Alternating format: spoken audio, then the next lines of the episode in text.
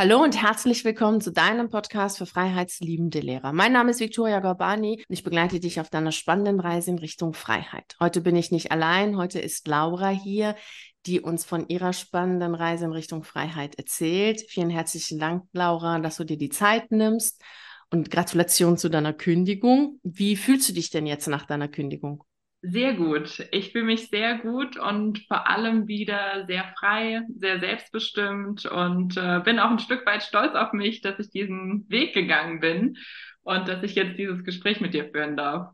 Das verstehe ich sehr gut. Also du kannst auch echt stolz auf dich sein, denn es ist ja immer ein recht spannender Weg und da kommen ja immer sehr viele Zweifel auf und so mit den eigenen inneren äh, Zuständen und Dämonen so mehr oder weniger zu kämpfen, ist schon auch immer sehr, sehr anstrengend. Daher ist es auch immer etwas Befreiendes und auch gleichzeitig ein schönes Gefühl zu sagen, boah, jetzt habe ich wirklich das getan, was ich vom Herzen wollte. Jetzt habe ich mal eine Frage an dich, die gar nicht so einfach ist zu beantworten in ein, zwei Sätzen, nämlich die Frage, weshalb wolltest du kündigen? Kannst du uns mitnehmen in mhm. den Gründen, die du hattest? Mm, ich wollte kündigen, weil ich festgestellt hatte, dass ich den Beruf als Lehrerin über die Jahre hinweg mit mehr und mehr Unzufriedenheit ausgeübt habe. Also ich habe einfach eine ganz, ganz große Unzufriedenheit festgestellt. Ich hatte auch immer wieder den Eindruck, in einem System zu arbeiten, bei dem ich gegen meine eigenen Werte, gegen meine eigenen Überzeugungen arbeiten muss. Mhm. Und zudem kam eigentlich auch das ständige Gefühl, all die Erwartungen und Bedürfnisse, die im Schulalltag an mich gestellt werden, nicht erfüllen zu können und dadurch am Ende in einem System zu arbeiten, das für alle Beteiligten unzufrieden, unbefriedigend ist. Ja, das ist sehr schön alles zum Punkt gebracht. so die, die wesentlichen Punkte, also jetzt so genannt, finde ich auch, es ist auch dieses Unerfülltsein man ständig Sachen machen muss ja letztlich, die man selber aber gar nicht machen möchte. Und wenn man sie aber auch macht, das fand ich immer so traurig, ist es auch gar nicht so, dass dann das Gegenüber, also die Schüler, so unglaublich glücklich darüber sind, dass man es macht. Gar also da ist eigentlich immer eigentlich Unzufriedenheit, und das war etwas, was ich dann auch total furchtbar fand. Dachte ich, okay, jetzt habe ich mich ja schon gezwungen, etwas zu tun, was ich selber schon nicht so toll finde. Und das führt dazu, dass die Schüler das auch noch total blöd finden, was ich jetzt mache. Wem bringt es was? Ja, ja. Das ist schon wirklich sehr, sehr also erschöpfend, also seelisch erschöpfend, immer in so einem Zustand zu sein, gegen sich selbst kämpfen zu müssen. Das stimmt, sich gegen sich selbst kämpfen zu müssen. Ich glaube, das trifft das ganz gut. Mhm. Wie war denn dein Weg von dem Wunsch, dass du kündigen wolltest, bis zu dieser, bis zu der Umsetzung selbst, dass du dann deinen Antrag abgegeben hast? Der war sehr lange. Tatsächlich war der sehr lange, obwohl der Wunsch schon früh da war. Ich habe aber zunächst ähm, so systemtreue Veränderungen vorgenommen. Also ich habe meine Stunden reduziert, ich habe eine Bewerbung für deutsche Schulen im Ausland abgegeben, habe dann mein Sabbatical angemeldet, also viele verschiedene Wege gesucht, um irgendwie doch im System zu bleiben und habe dann aber vor Beginn meines Sabbatjahres für mich schon beschlossen, dass es keinen Weg zurück an die Schule gibt, weil es mir auch psychisch und körperlich nicht gut ging. Aber insgesamt vom, vom Wunsch zur Kündigung waren es tatsächlich schon, schon mehrere Jahre, würde ich fast sagen. Und wie kam es dazu, dass du erst einmal diese systemtreuen Veränderungen angegangen bist? Ich glaube, weil es tatsächlich einfach nicht vorgesehen ist, wenn man so sagen will, aus diesem System auszusteigen, weil mir auch so ein bisschen die, die Beispiele gefehlt haben und weil es für mich ganz lange in meinem Kopf, nicht im, im Herzen sozusagen, aber in meinem Kopf keine Option war. Also man kündigt ja nicht den Beamtenstatus und irgendwie muss es doch innerhalb des Systems einen Weg für mich geben, der mich äh, zufriedenstellt. Das war lange der Ansatz, den ich da verfolgt hatte. Ja, es ist so faszinierend, dass dieser Weg, hey, ich kann auch gehen, einfach gar nicht ja im Kopf drin ist, aber der ist ja nicht in unserem Kopf drin, weil ja die Außenwelt uns ja auch irgendwie mal so so deutlich macht, als wenn es diese Option nicht gäbe. Also das ist einfach etwas so idiotisches, das macht ja keiner. Und äh, dass wir dann erstmal so versuchen, irgendwelche anderen Wege zu finden, um einfach nur zu bleiben, weil das einfach das Gefühl da ist, nee, also so, so ein Barmenstatus kann man ja nicht aufgeben. Das geht Eigentlich ja gar nicht. Auf Lebenszeit, das ist ja schon so angelegt. ja, genau, das ist so, ja, das ist ja auch auf Lebenszeit, muss man ja auch ernst nehmen. Ja. Mhm. Wie hat denn dein Umfeld darauf reagiert, als du gesagt hast, so, jetzt nichts auf Lebenszeit, sondern ich gehe, ich kündige? Also mein nahes Umfeld, mein enges Umfeld hat glücklicherweise sehr positiv reagiert und mich auch total ähm, auf diesem Weg unterstützt. Ich glaube vor allem deswegen, weil sie einfach mitbekommen hatten, wie viel Kraft mich die letzten Monate vor dem Sabbatjahr in der Schule gekostet hatten das nicht so nahe Umfeld, also tatsächlich Menschen, die mir nicht sehr nahe standen, die hatten sehr gute Ratschläge, warum ich denn unbedingt in der Schule bleiben sollte, sei es die private Krankenversicherung oder die Ferien oder die Sicherheit, die Altersvorsorge. Und das waren interessanterweise Menschen, die außerhalb ihrer eigenen Schulzeit nie in der Schule gearbeitet haben oder dort waren. Und das waren aber natürlich Argumente, die oft kamen. Nicht vom engen Umfeld, aber dann von Menschen, die das irgendwie irgendwo mitbekommen hatten. Wenn man jemanden so richtig schocken will, dann darf man den Satz sagen, ich kündige als Beamtin. das ist auf jeden Fall immer ein guter Schockmoment. Ja, das ist echt faszinierend, dass es immer noch so ist. Total. Also es kam auch immer dann direkt die Frage, ja gut, aber dann bist du ja nicht auf Lebenszeit verbeamtet, wenn du jetzt nicht mehr zurück an die Schule gehst. Und wenn du dann gesagt hast, doch, doch, ich war auf Lebenszeit verbeamtet, dann war dieses Gespräch irgendwie beendet und niemand wusste mehr, was er sagen soll. Also es war, war ganz lustig.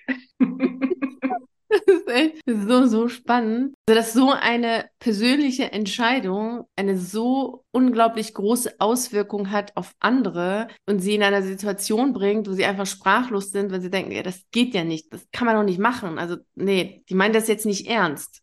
Mhm. Und dann aber auch trotzdem eine Meinung dazu zu haben, warum es so toll ist, in der Schule zu arbeiten, ohne irgendwie selbst ja. Lehrerin zu sein. Also das ist auch immer super spannend gewesen. Ja, das ist sowieso, finde ich, an dem Beruf so unglaublich spannend, dass jeder Mensch glaubt, diesen Beruf gut zu kennen und dazu etwas sagen zu können und auch sagen zu müssen, weil sie ja den Beruf so gut kennen, aber eben keiner von denen auch bereit ist, den Beruf auszuüben. Nur wenn ich dann gesagt habe, ich bin Lehrerin, weil man, ah oh, ja, so viele Ferien und so. Und irgendwann habe ich gesagt, ja, du kannst aber auch als Lehrer oder eben Lehrerin mhm. arbeiten, wenn du es magst. Und dann war er so, nee, ist mir dann doch irgendwie zu stressig. Ich habe gesagt, ja, mit anderen nicht. So, mm. ja, zu laut. Immer sehr, sehr spannend. Und wie haben denn deine Kollegen darauf reagiert? Mm, da zwischen meiner Kündigung und dem letzten Schultag, nenne ich es mal, ja noch das Sabbatjahr lag, hatte, mhm. glaube ich, jeder damit gerechnet, beziehungsweise ich hatte es ja auch schon vorher angekündigt, dass ich nicht mehr zurückkomme. Und damit war das, glaube ich, für alle soweit in Ordnung. Was ich nur festgestellt hatte in einzelnen Gesprächen, war, dass viele in so einen Rechtfertigungsdruck verfielen, so nach dem Motto, ja, aber ich arbeite ja super gerne hier. Wobei ich das nie in Frage gestellt habe, dass es Menschen gibt, die gerne in der Schule arbeiten. Das war so die eine Seite. Und die andere Seite war, dass ganz viele KollegInnen zu mir kamen und sagten, du hast recht, ich würde auch super gerne was anderes machen. Aber, also dieses große Aber ja. war dann auch was, was total oft im Raum stand. Ja, das ist auch sehr faszinierend, diese Reaktion. Auch da wieder, was für eine Auswirkung das wiederum auf andere hat. Auch so eine persönliche Entscheidung. Also wenn man sagt, super, wie ich heirate, da kommt keiner auf die Idee zu sagen, ja, ich würde auch aber oder irgendwie andere Sachen dazu zu sagen. Da würde man einfach gratulieren und sagen, ja, finde ich schön mhm. und äh, super und toll. Aber bei dieser Entscheidung ist es immer so, dass immer irgendwie jemand das Gefühl hat, irgendwie jetzt was dazu sagen zu müssen, warum er selber nicht geht oder warum er selber das nicht macht oder warum es blöd ist, das zu machen. Fordert es ja erstmal gar keine Reaktion, diese nee, Ich hatte immer auch das Gefühl, bei mir, als ich das damals gesagt habe, dass alle anderen letztlich auch so fühlen und so denken wie ich und deswegen in so eine Haltung reinkommen, sagen zu wollen, warum sie aber trotzdem bleiben, obwohl sie ja wissen, dass das System nicht gut läuft, obwohl sie ja wissen, dass sie Sachen machen, die schon fragwürdig sind. Ja, ja. So, jetzt kommt diese spannende Frage, die du sicherlich, keine Ahnung, wie viele Male schon gehört hast. So, was machst du denn jetzt nach deiner Kündigung? Das ist tatsächlich die Frage, die sich an das Gespräch fast immer anschließt. Hast du denn einen Plan B? Und ja, ich habe wieder Arbeit gefunden.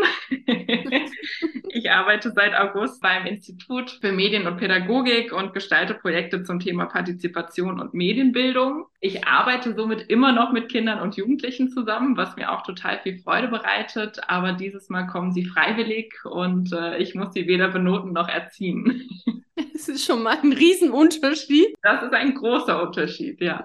Wie gefällt dir denn deine neue Arbeit? Super gut. Es macht mir mega viel Freude, dort zu arbeiten, vor allem oder auch aufgrund der entspannten Arbeitsatmosphäre, also dass ich mir Zeiten frei einteilen kann, dass ich ja Projekte aussuchen darf, die mir Freude bereiten und es ist einfach eine, eine andere Arbeitskultur, nenne ich es mal, die wir da leben im Vergleich zur Schule, die natürlich sehr klare Vorgaben, sehr klare Regeln hat. Ja, das ist auch, finde ich, sehr schön, dass du das jetzt erwähnst, weil diese Enge im Schulsystem ja oft auch dazu führt, dass so im Kopf auch so eine Enge entsteht, dass gar nicht mehr die Möglichkeit da ist, sich vorzustellen, hey, arbeiten geht auch anders. Also es ist auch möglich, irgendwie frei zu arbeiten, selber Entscheidungen zu treffen und auch mal Nein zu sagen, ohne dass es jetzt eine dramatische Konsequenz gibt, sondern einfach zu sagen, nee, das mache ich jetzt nicht. Ja, und was mir besonders auffällt, ist, dass der Tag nicht mehr so durchgetaktet ist. Also ich habe das selbst mhm. in der Schule gar nicht immer so empfunden, dass ich das, dass das so kräftezehrend ist, merke aber jetzt, wie gut es mir tut, nicht auf einen Punkt in der, in der Klasse stehen zu müssen oder nicht die Toilettenpausen dann einzuplanen, wann es eben machbar ist, Essenspausen, was auch immer. Also da einfach auch so frei zu sein, das ist einfach super. Ja, es ist, es ist, super toll, einfach selber entscheiden zu können, wenn man auf die Toilette geht. Und es klingt echt für viele erstmal lächerlich, aber für mich war das so befreiend zu sagen, boah, ich kann jetzt selber entscheiden, dass ich jetzt auf die Toilette gehe, weil ich jetzt wirklich auch auf die Toilette gehen will. Mein Körper signalisiert mir das und nicht irgendeine so Pausenglocke oder überhaupt die Möglichkeit, weil jetzt mich keiner anspricht. So, ich renn jetzt los, damit mich keiner anspricht und dann steht man da und dann ist da schon eine Schlange oder so. Das war immer echt so unglaublich anstrengend für etwas Natürlichem, also was zum Körper gehört, dann erstmal aber extern gesagt zu bekommen, so dann und dann geht das. Absolut, ja. Also dieser große Punkt Freiheit ist etwas, was ich sehr, sehr schätze an meiner neuen Arbeit. Ja, das glaube ich dir gerne. Die Freiheit ist echt sehr, sehr wichtig. Für, für alles. Also jetzt nicht nur für die Entfaltung, aber ja auch für, für unser Körper, einfach die Freiheit zu haben, das zu tun, was uns die Signale unseres Körpers mitgeben und nicht da immer dagegen zu kämpfen. Nee, jetzt geht's nicht, jetzt darf ich nicht was trinken, jetzt darf ich nicht was essen und erst dann und dann. Das ist echt ungesund. Absolut. Und ich weiß noch, wie wir damals im Mentoring drüber gesprochen haben, dass ich weiter gerne was mit Kindern und Jugendlichen machen möchte mir aber die Idee fehlt, was das außerhalb des schulischen Rahmens sein könnte. Und da bin ich jetzt total happy, in der außerschulischen Bildung unterwegs zu sein und echt mit Kids zu arbeiten, die Lust auf diese Projekte haben. Ja, dann erlebt man ja auch die Kinder ganz anders und auch die ja, Jugendlichen, ja. wenn sie wirklich die Freiheit haben, selber dann auch sagen zu können, das mache ich oder das mache ich nicht. Also Freiheit ist sowas von unglaublich wichtig und es wird leider so schnell an die Sicherheit verkauft, ohne dass den Einzelnen bewusst ist, was es eigentlich bedeutet. Ja. Weil wir erleben uns selbst, aber auch andere Menschen ganz anders, wenn alles auf freiwilliger Basis passiert und mhm. echte freiwillige Basis, nicht erzwungene freiwillige Basis. Ja, es gab auch so Stimmen im Umfeld, die gesagt haben, ah, schade, dann war dein Lehramtsstudium jetzt umsonst, so nach dem Motto. Und ich merke aber jetzt schon bei meiner Arbeit, nein, es war ganz und gar nicht umsonst. Also all das, was ich im Studium und in den Jahren an der Schule Schule gelernt und erlebt habe, kann ich jetzt super gut anwenden. Ja, also auch wenn man nicht direkt etwas macht, was jetzt mit diesem Beruf zu tun hat, auch dann kann man unglaublich viel von dem, was man gelernt hat, mitnehmen, weil vieles, was für den Lehrerberuf wichtig ist, sind ja Dinge, die man ja auch woanders braucht. Also überhaupt strukturieren, organisieren, Vorträge planen und Inhalte zielgerecht weitergeben. Das ist ja etwas, was man ja immer braucht, egal was man im Grunde genommen macht. Und je je mehr man natürlich auch in so Projekte und Leitungspositionen kommt, mhm. desto mehr braucht man solche Fähigkeiten, beraten, sich überhaupt so in Menschen hineinversetzen zu können. Und das ist ja etwas, was man ja als Lehrer tagtäglich immer und immer wieder macht. Und somit ist es, äh, auch wenn man jetzt nicht direkt was damit macht, was mit Pädagogik oder sowas zu tun hat,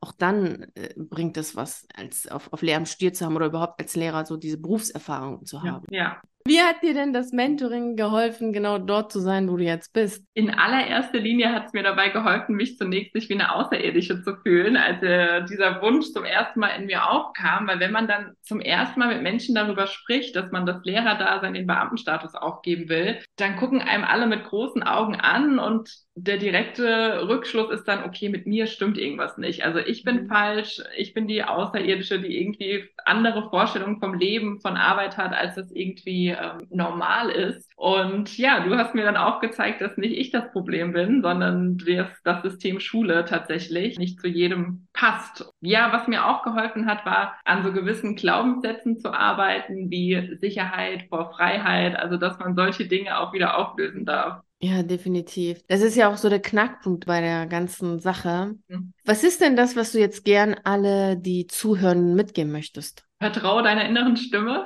Das ist, glaube ich, das Wichtigste, was man an der Stelle sagen kann, da die innere Stimme, glaube ich, den Weg schon sehr gut kennt und der inneren Stimme zu vertrauen, unabhängig von den Meinungen anderer, unabhängig von gesellschaftlichen Erwartungen und vor allem auch unabhängig von, das macht man so oder so macht man es eben nicht. Das ist, glaube ich, der richtige Weg. Und ja, nichts macht man eben einfach so und du kannst jeden Tag frei entscheiden. Und ich glaube, das ist jetzt auch das größte Privileg, was ich habe und für das ich dankbar bin, jeden Tag frei entscheiden zu dürfen. Und ja, für dieses Gefühl lohnt sich der lange Weg auf jeden Fall. Ja, definitiv. Und es ist natürlich gar nicht so einfach, die innere Stimme in diesem Schulalltag oder im Alltagstrubel zu finden, weil wir so viele Aufgaben haben und auch privat von A nach B nach C hetzen. Und ich glaube, da ist es super wichtig, sich so kleine Mini-Auszeiten zu nehmen wo man echt einfach versucht, die innere Stimme nochmal laut werden zu lassen, um dann auch den, den Weg zu gehen, der zu einem passt. Ja, auf jeden Fall. Vielen herzlichen Dank für deine wundervollen Worte und auch überhaupt, dass du dir die Zeit genommen hast, nochmal zu erzählen, so wie deine spannende Reise letztlich in Richtung Freiheit war. Vielen Dank dafür. Danke dir. Hier endet unsere heutige Reise in Richtung Freiheit und ich hoffe, du bist jetzt motiviert, deine eigene Reise in Richtung Freiheit anzutreten. Ich wünsche dir natürlich wie immer viel Freude und Erfolg. Vielen herzlichen Dank, dass du bei der heutigen Reise in Richtung Freiheit dabei warst. Ich freue mich natürlich sehr, wenn wir uns auch nächste Woche Montag um 6 Uhr hier treffen, um miteinander die nächste spannende Reise in Richtung Freiheit anzutreten. Bis dahin freue ich mich sehr, wenn wir uns auf einen der YouTube-Videos sehen oder auf einen der zahlreichen Artikeln auf meiner Seite lesen. Ich wünsche dir einen wunderschönen Tag und nicht vergessen, mach dein Leben zu einer atemberaubenden Reise. Ciao.